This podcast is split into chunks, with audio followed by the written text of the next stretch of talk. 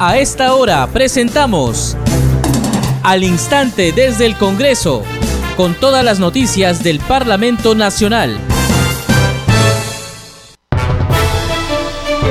¿Cómo están? Bienvenidos al programa Al Instante desde el Congreso. Les saluda Danitza Palomino. Estas son las principales noticias del Parlamento Nacional. La presidenta del Congreso de la República, Mari Carmen Alba, convocó a sesión del Pleno para el lunes 28 de marzo a las 3 de la tarde con el fin de debatir y votar el pedido de vacancia de la presidencia de la República. De conformidad con lo establecido en el artículo 89A del reglamento del Congreso, el presidente de la República, Pedro Castillo, puede ejercer personalmente su derecho de defensa o ser asistido por un abogado hasta por 60 minutos. Ese mismo día, el lunes 28 de marzo, a las 10 de la mañana, sesionará la Junta de Portavoces. La congresista Flor Pablo Medina anunció que en los próximos días presentará un proyecto de ley para fortalecer la ley universitaria que propone que la elección de los miembros de la SUNEDU sea por concurso. El anuncio lo hizo durante el evento denominado Avances de la Ley Universitaria que organizó su despacho parlamentario en el marco de las actividades de la Semana de Representación. La bancada de Renovación Popular conmemoró en el Congreso de la República el vigésimo primer aniversario de la conmemoración del Día del Niño por Nacer. Usted está escuchando al instante desde el Congreso. Bien, vamos con el desarrollo de las noticias. La presidenta del Congreso de la República, Mari Carmen Alba, convocó a sesión del Pleno para el lunes 28 de marzo a las 3 de la tarde con el fin de debatir y votar el pedido de vacancia de la presidencia de la República. De conformidad con lo establecido en el artículo 89A del reglamento del Congreso, el presidente de la República, Pedro Castillo, puede ejercer personalmente su derecho de defensa o ser asistido por un abogado hasta por 60 minutos. El inciso D señala que el acuerdo que declara la vacancia de la presidencia de la República por la causal prevista en el inciso 2 del artículo 113 de la Constitución requiere una votación calificada no menor a los dos tercios del número legal de miembros del Congreso y consta en resolución del Congreso. El oficial mayor del Congreso de la República, Hugo Rovira, nos explica el procedimiento parlamentario ante un pedido de vacancia de la presidencia de la República. Tengamos claro que el pedido de vacancia tiene tres partes. La primera parte es la presentación para presentar un pedido de vacancia, una moción de pedido de vacancia, tiene que haber un número mínimo de firmas. El reglamento nos dice que tiene que ser por lo menos el 20% del número legal, es decir, 26 firmas, como mínimo. ¿no? Luego, la segunda parte es se admite en la sesión siguiente de la sesión que se presenta. Entonces, para admitir a debate se requiere el 40% del número legal de congresistas. Eso viene a ser 52. 26 más 26, 52. ¿No? E, y de ahí, si es que se admite, si se llega a esos votos, lo que se hace es, se cita al presidente para que venga a ejercer su... Se le cita entre el tercero y décimo día, es lo que dice el reglamento, el artículo 89A. Ya se le cita entre el tercero y décimo día hábil, porque cuando no se aclara que es día natural o hábil, se, se computa como día hábil. Entonces se le cita para que venga al Congreso a responder, eh, a ejercer su derecho de defensa. Puede venir él o puede ser asistido por un abogado. Eso, puede venir su abogado tranquilamente. tranquilamente. No se requiere de que venga no necesariamente. Estado. Siempre ha venido el presidente en otras eh, oportunidades, pero podría, y podría venir su abogado, ¿no? Y em, una vez terminado su derecho de defensa, eh, comienza el debate de la, de la moción y para aprobarla se requiere una votación superior a la de la admisión.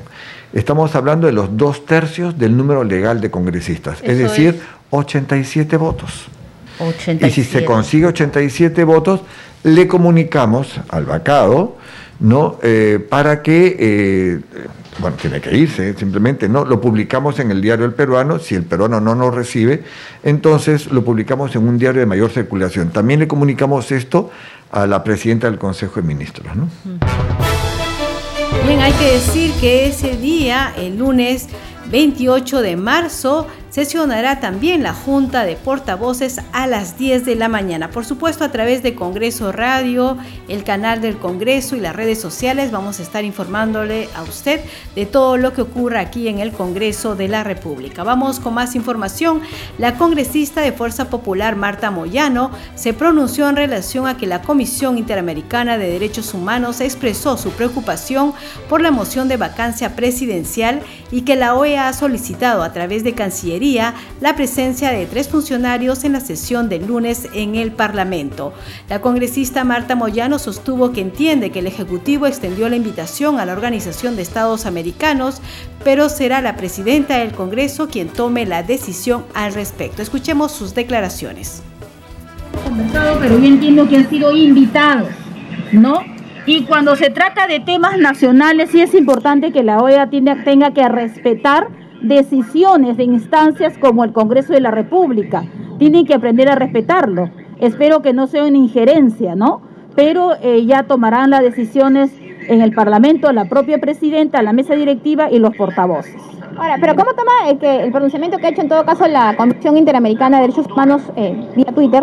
Señalan que el uso de la vacancia presidencial de manera reiterada y discrecional por parte de la mayoría parlamentaria preocupa a la Comisión Interamericana y que esta figura jurídica debe llevarse a cabo conforme al debido proceso constitucional y de manera objetiva e imparcial. Bueno, primero tienen que entender todas las instancias internacionales que el Perú tiene su propia constitución, tiene sus propias normas y que todo proceso de vacancia, en este caso también, se ha cumplido el procedimiento estricto y a cabalidad. Lo recién el señor va a venir a rendir su manifestación de alguna manera, es lo que se estila en algún lado, pero él va a responder a las imputaciones. Puede venir con su abogado también o puede venir solo o venir el abogado, es decisión de ellos. ¿Y cómo toma este mensaje de ayer del presidente Pedro Castillo, donde básicamente pareció alertar respecto a audios y videos que podrían salir del fin de semana, este semana? Bueno, yo lo, yo lo tomo, yo lo tomo como que él tiene un temor, ¿no? Tiene miedo de que alguien o alguien de su entorno debe tener algún video o un audio con el que supuestamente le estarían eh, chantajeando. Eh, nadie puede adelantarse a algo que la prensa haría y que inventaría un audio o un video. O sea, eso en realidad no ayuda, no se ayuda a sí mismo, ¿no? Entonces, si él ha dicho eso, podemos suponer que hay un audio o hay un video. No sabemos, ¿no? Bueno, veremos cómo, cómo pasa estos días. El gabinete Aníbal Torres esta mañana en Huancavelica ha señalado que el Congreso no está debatiendo los temas importantes, que por ejemplo el Ejecutivo ha mandado un proyecto de ley de notarios, pero que no lo ven, que tampoco ve un proyecto que envió para terminar con la inestabilidad. Es, digamos, por decirlo de alguna manera, un jalón de orejas también a, los temas que elige debatir el No, el señor este, no está en condiciones de jalarle la oreja a nadie, porque los primeros que tienen que hacer sus cosas es el Ejecutivo. Hemos empezado un año escolar, señorita, con más del 50% de colegios inhabilitados entonces, ¿quién tiene que jalar la oreja a quién?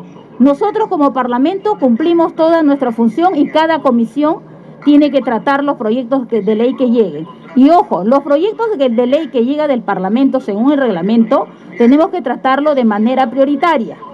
Así que cada comisión a quien corresponde hace su trabajo y lo va a presentar en el Pleno. El señor tiene que primero mirarse hacia adentro, ordenar su propia casa antes de querer jalar las orejas a, una institución que sí está cumpliendo con sus funciones. Muchas gracias.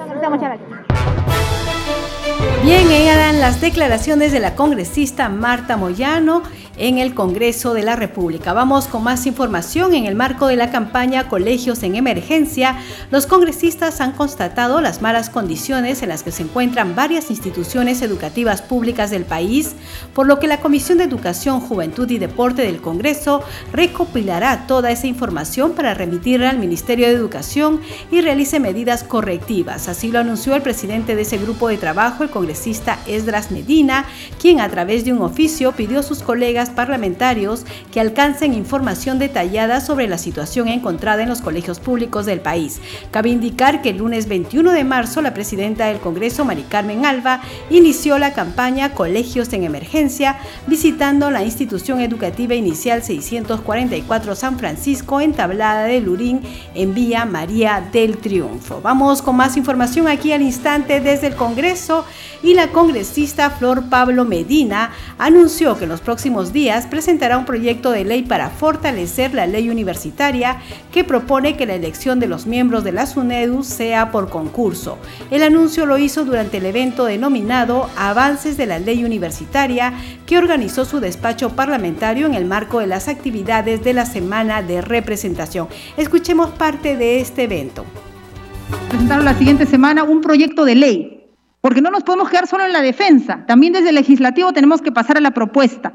¿Y qué estamos planteando? Recogiendo todas las diferentes narrativas, contraargumentos y demás, estamos planteando tres cosas. Una es que todos los miembros de la SUNEDU sean por concurso. Si dicen que por qué el Ministerio de Educación hace el concurso, perfecto, que lo haga servir. Sacamos del sector la elección de, todos los miembros de la SUNEDU. Porque acá lo que tenemos que defender es la institucionalidad del supervisor. Dicen algunos, ¿por qué no se tomó en cuenta los actores? Perfecto, creamos consejo consultivo dentro de la SUNEDU, con voz, pero sin voto, porque el voto tiene que estar en el consejo directivo elegido por meritocracia, por concurso público. Los jóvenes nos dicen, tenemos que participar más, perfecto, hagamos que la participación estudiantil sea obligatoria en universidades públicas y privadas. Esos son los tres planteamientos que tiene esta nueva, esta ley, que lo que va a hacer es fortalecer la reforma universitaria. Si se dan cuenta, esa es la lógica por la que tenemos que transitar. No es echar hacia atrás eliminando procesos que ya hemos avanzado, sino a ver qué más necesita nuestra reforma, qué más necesita nuestra ley, qué más necesita nuestra universidad. Y ese es el ánimo. Seguimos al instante desde el Congreso y en la víspera la presidenta del Congreso, Mari Carmen Alba, presentó en Lambayeque la autógrafa de ley que aprueba créditos suplementarios para el financiamiento de mayores gastos en el gobierno nacional, gobiernos regionales y locales. La titular del legislativo señaló que con estos créditos suplementarios será posible que más de 4 millones de peruanos de escasos recursos accedan al servicio de agua potable, que se mejoren y construyan nuevos colegios en diferentes regiones del país y principalmente se adquieran vacunas contra la COVID-19. Para conocer los alcances de esta ley tenemos el siguiente informe de la multiplataforma del Congreso de la República. La propuesta legislativa destina más de 3.343 millones de soles para enfrentar la pandemia del COVID-19, como la adquisición de vacunas, contratar personal para la sanidad policial y otorgar bonificación al personal de salud y centros juveniles, entre otras medidas. El presidente de la Comisión de Presupuesto, Héctor Acuña, se encargó de sustentar el proyecto que fue aprobado por 100 votos a favor y cuya autógrafa fue remitida al Poder Ejecutivo para su promulgación que aquí no hay aumento ni reducción del techo del crédito presentado, sino una reorientación de los recursos propuestos en el artículo 2 para mejorar la gestión presupuestaria. A la fecha ya no es necesario hacer esta prevención en la reserva y es necesario autorizar directamente los recursos en los pliegos respectivos. El dictamen autoriza al Ministerio de Salud financiar la adquisición de la vacuna contra el COVID-19 y mejora la situación del personal de salud en primera línea. El crédito suplementario también permite el otorgamiento de una bonificación extraordinaria de 1.500 millones de soles para el personal de la salud de los Ministerios de Defensa e Interior y del Instituto de Medicina Legal por la pandemia. Yo quiero reconocer acá el esfuerzo que se ha hecho sobre el personal de salud que trabajan en el Ministerio de Defensa, como en las fuerzas policiales, la sanidad, como lo ha señalado en medicina legal, obviamente han sido postergados en, el último bono que recibieron los, eh, los profesionales de la salud en Minsa. Y eso es algo que no puede aceptarse porque ellos también han participado en la lucha contra la pandemia y obviamente son merecedores de ese bono. En tanto, el Ministerio de Educación queda autorizado para efectuar modificaciones presupuestarias hasta por 75 millones 288 mil soles para el pago de una bonificación por escolaridad en favor de los profesores y auxiliares de educación. Para que entiendan que este Congreso sí sigue en la línea de corregir aquellos actos de inequidad y de discriminación, solamente que en la perspectiva debe quedar que este otorgamiento de esta bonificación por escolaridad debiéramos también incluirlo en su momento en la ley de presupuesto del año correspondiente, porque se está otorgando 75 millones 288 mil soles. Es decir, consideramos un presupuesto que sí es posible. Asimismo, la norma está dirigida a financiar 332 obras al interior del país a cargo de gobiernos regionales y municipales. Para ello, se ha destinado 42 millones 367 mil soles que incluye actividades de la estrategia de cloración de agua. Seguimos aquí al instante desde el Congreso y la bancada de Renovación Popular conmemoró en el Congreso de la República el vigésimo primer aniversario de la conmemoración del Día del Niño por Nacer. Escuchemos la participación del congresista Jorge Montoya. La bancada de Renovación Popular, consecuente con su ideología y principios, ha presentado el proyecto de ley 785 raya 2021, denominado Ley del Concebido, sustentado recientemente por nuestra parlamentaria Milagro Jauri de Aguayo, que busca proteger la vida humana desde la concepción. La persona humana debe ser sujeto de derecho desde su concepción. Asimismo, el 16 de marzo, con 77 votos a favor, este Congreso aprobó la moción 1992 declarando de importancia e interés nacional la, la conmemoración del Día del Niño por Nacer en contexto con esta iniciativa promovida por nuestro colega de bancada Alejandro Muñante. Exhorta al Poder Ejecutivo a garantizar la defensa de la vida del niño por nacer para que toda la política sea orientada a la concientización, asistencia y protección integral de la gestante y su bebé en formación.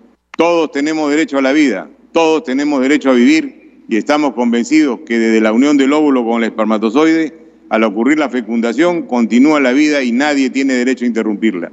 Nosotros no lo permitiremos. Nuestra labor seguirá siendo en favor de la vida para tener una sociedad que vive en armonía y donde la familia siga siendo el núcleo que nos asegure un mundo mejor.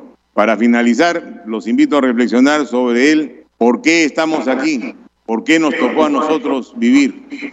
Estoy seguro que luego de unos minutos todos sentiremos que la vida es hermosa, que vivir es no solo un bien, es un don, un don de Dios que nadie debe ni puede interrumpir que el concebido tiene derecho a vivir y que el niño por nacer nos tiene aquí a todos nosotros, para defenderlo y luchar por su derecho, su vida y su bienestar.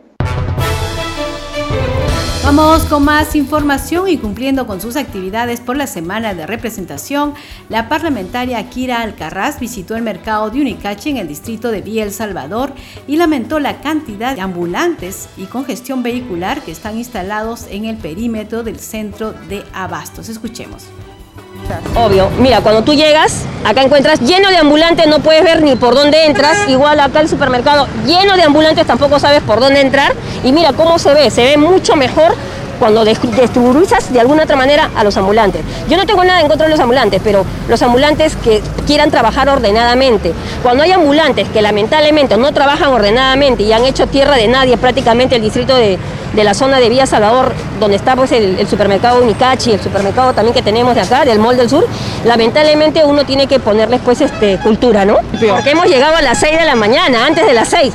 Porque si hubiéramos llegado seis y media, tengo por seguro que iba a ser imposible moverlo. El que vende desayuno, el que vende bolsas, el que vende útiles de aseo, vende flores, o sea, lamentablemente toda la vereda la ocupan. Esta vereda nunca la vas a encontrar vacía, está llena de ambulantes.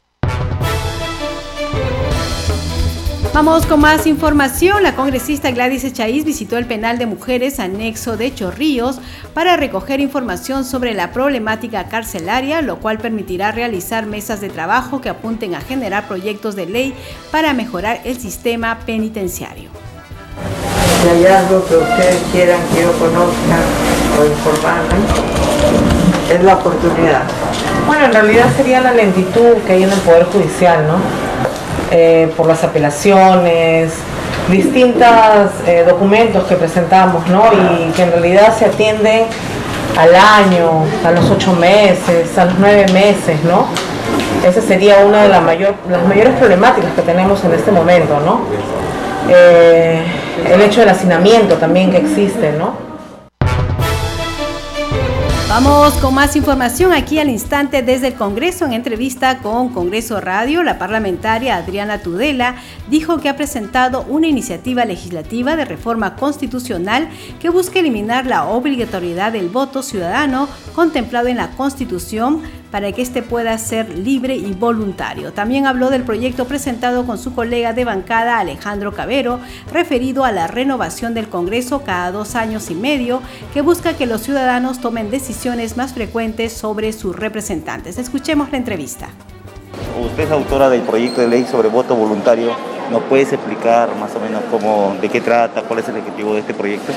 Sí, esta es una propuesta de reforma constitucional que he presentado junto con mi colega Alejandro Cabero, que busca eh, eliminar la obligatoriedad del voto contemplada en la Constitución y pasar a tener un sistema en el cual el voto se ejerce de manera libre y voluntaria. Lo que ha pasado durante los últimos, bueno, desde que tenemos voto obligatorio, que es hace bastante tiempo, es que eh, esto ha generado eh, los incentivos incorrectos para los partidos políticos. Los partidos políticos tienen un público cautivo, como todo el mundo tiene que ir a votar, entonces los partidos no tienen que hacer realmente un trabajo serio de bases, eh, de convencimiento para captar el voto ciudadano. Entonces finalmente eso se traduce en partidos políticos débiles, en candidatos de mala calidad y finalmente en ciudadanos que no votan por convicción sino por obligación. Y eso es inaceptable en una democracia porque los derechos se tienen que ejercer de manera libre. Si un derecho es ejercido bajo amenaza, bajo sanción de multas, en realidad no son derechos.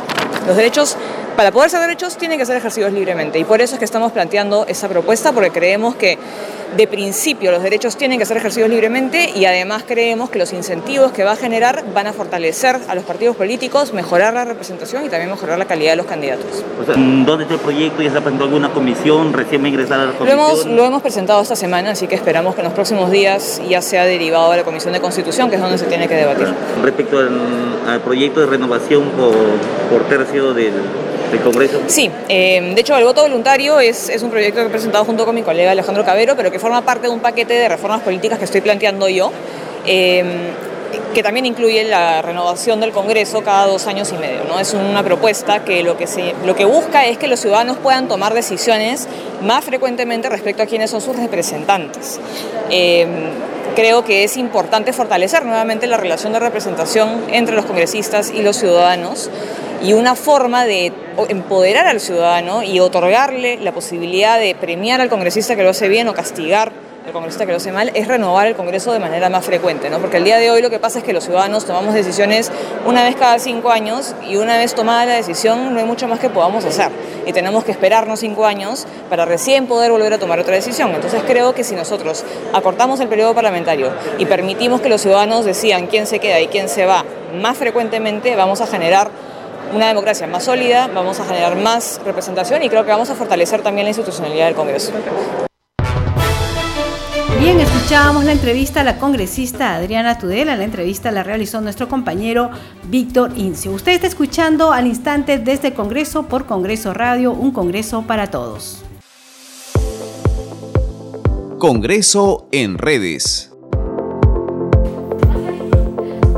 Ahora tenemos información con nuestra compañera Perla Villanueva. Adelante, Perla. Muchas gracias, Danitza, por el pase. A continuación, el reporte de las publicaciones en redes sociales, concretamente en Twitter, desde la cuenta oficial del Congreso del Perú. Tu Congreso informa en la semana de representación, los parlamentarios fiscalizaron colegios en emergencia para recoger las demandas de los escolares, maestros y padres de familia. La Comisión de Educación del Congreso enviará un informe al Ministerio de Educación. De otro lado, la congresista Magali Ruiz dice urgente el Colegio Santa María del Distrito de La Esperanza en Trujillo fue declarado inhabitable en el 2019. A días del inicio del año escolar, 2.500 alumnos podrían quedar sin estudiar. ¿Hasta cuándo estas injusticias? Nuestros niños no pueden esperar más tiempo. Hashtag bicentenario. Pero también hay otras publicaciones de Anitza, como el caso de la publicación del congresista David Jiménez, que da cuenta sobre sus actividades en la semana de representación. En Huancayo sostuvimos una reunión con la jefa zonal de migraciones, quien dio a conocer las diversas actividades que realizan en Junín, atención al incremento de citas en línea para la emisión del pasaporte electrónico y lucha contra los inmigrantes ilegales. Y por último, Danitza, la publicación de la congresista Patricia Juárez, que también informa hashtag Semana de Representación, visitamos a la presidenta de Servir, para coordinar los términos del proyecto de reglamento de la ley que establece requisitos para funcionarios de Estado. Coincidimos que deben estar los mejores en la administración pública, dice la congresista Patricia Juárez. Hasta aquí las publicaciones en redes sociales a esta hora del día. Danitza, seguimos contigo en la conducción. Muchas gracias, Perla Nueva. Este programa se escucha en las regiones del país gracias a las siguientes emisoras. Radio Inca Tropical de Abancaya Purímac, Cinética Radio de Ayacucho, Radio TV Shalom Plus de Tingo María, Radio Madre de Dios de Puerto Maldonado, Radio TV Perú de Juliaca Puno, Radio Amistad de Lambayeque, Radio El Pueblo de Ayacucho, Radio Satel Perú de Lampa en Puno, Radio La Voz del Valle de Aplao en Arequipa, Radio Estar de Moyendo en Arequipa, Radio Gaceta Ucayalina Online, Radio Líder de la Unión en Piura, Radio Victoria de Ocros en Huamanga, Ayacucho. Enseguida, los titulares de cierre. La presidenta del Congreso de la República, Mari Carmen Alba, convocó a sesión del Pleno para el lunes 28 de marzo a las 3 de la tarde con el fin de debatir y votar el pedido de vacancia de la presidencia de la República. De conformidad con lo establecido en el artículo 89A del reglamento del Congreso, el presidente de la República, Pedro Castillo, puede ejercer personalmente su derecho de defensa o ser asistido por un abogado hasta por 60 minutos. Ese mismo día, el lunes 28 de marzo, a las 10 de la mañana, sesionará la Junta de Portavoces.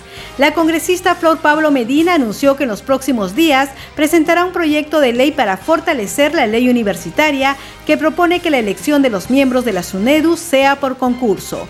El anuncio lo hizo durante el evento denominado Avances de la Ley Universitaria que organizó su despacho parlamentario en el marco de las actividades de la Semana de Representación. La bancada de Renovación Popular conmemoró en el Congreso de la República el vigésimo primer aniversario de la conmemoración del Día del Niño por Nacer. Usted está escuchando al instante desde el Congreso. Bien, hemos llegado al final del programa. A nombre del equipo de Congreso Radio, le agradecemos por acompañarnos en esta edición. Estuvo en los controles Franco Roldán y en la conducción de Anitza Palomino. Deseamos que tengan un buen día y, por supuesto, un buen fin de semana. Nos reencontramos el lunes.